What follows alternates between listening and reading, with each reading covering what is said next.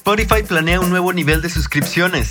Elon Musk sigue ganando terreno con Tesla. Estas son las historias del día de hoy, 20 de junio. Yo soy Roger Ramos y esto es Tu Daily por Hey Mercados.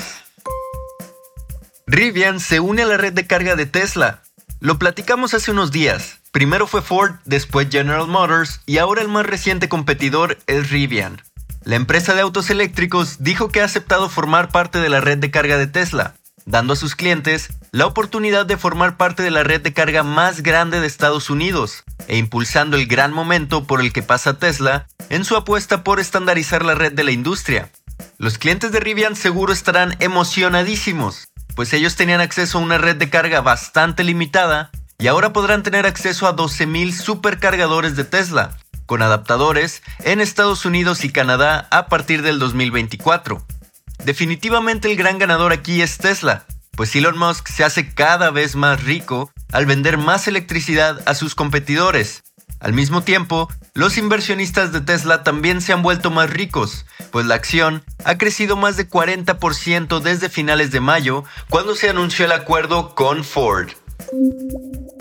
Intel construirá una planta en Alemania gracias a patrocinio del gobierno.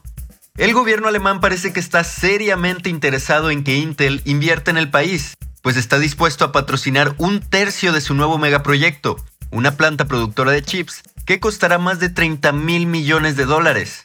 El acuerdo se firmó ayer, cuando el canciller alemán Olaf Scholz se reunió con el CEO de Intel Pat Gelsinger en Berlín Intel compró el terreno para dos plantas de semiconductores en la ciudad alemana de Magdeburg en noviembre y espera hacer su magia y convertir el terreno en una planta completamente funcional en unos 4 o 5 años.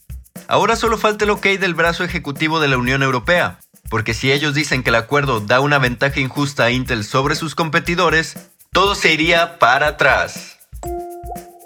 Spotify quiere incluir un nivel de suscripciones más caro, la plataforma de música por streaming está creando un plan maestro para innovar y ofrecer nuevas cosas para sus clientes. La nueva idea, una suscripción más cara que incluirá audio de alta fidelidad, o en otras palabras más sencillas, música y podcasts de altísima calidad. El nuevo nivel de suscripciones se llama internamente Supremium y será el plan más caro de la compañía, apuntando a crear más ganancias para Spotify pues a la empresa le urge crear nuevas formas de generar ingresos y tranquilizar a los ansiosos inversionistas, que llevan meses presionando a la empresa para que suba sus precios. En este momento, en Estados Unidos, el plan individual de Spotify Premium cuesta 9 dólares con 99 centavos, mientras que la cuenta familiar con hasta 6 usuarios cuesta 15 dólares con 99 al mes. ¿Tú qué opinas? ¿Estarías dispuesto a pagar 5 o 10 dólares más por audio de la más alta calidad? Y así, en solo unos minutos ya sabes lo que está pasando el día de hoy. Te espero aquí mañana en tu daily por Hey Mercados.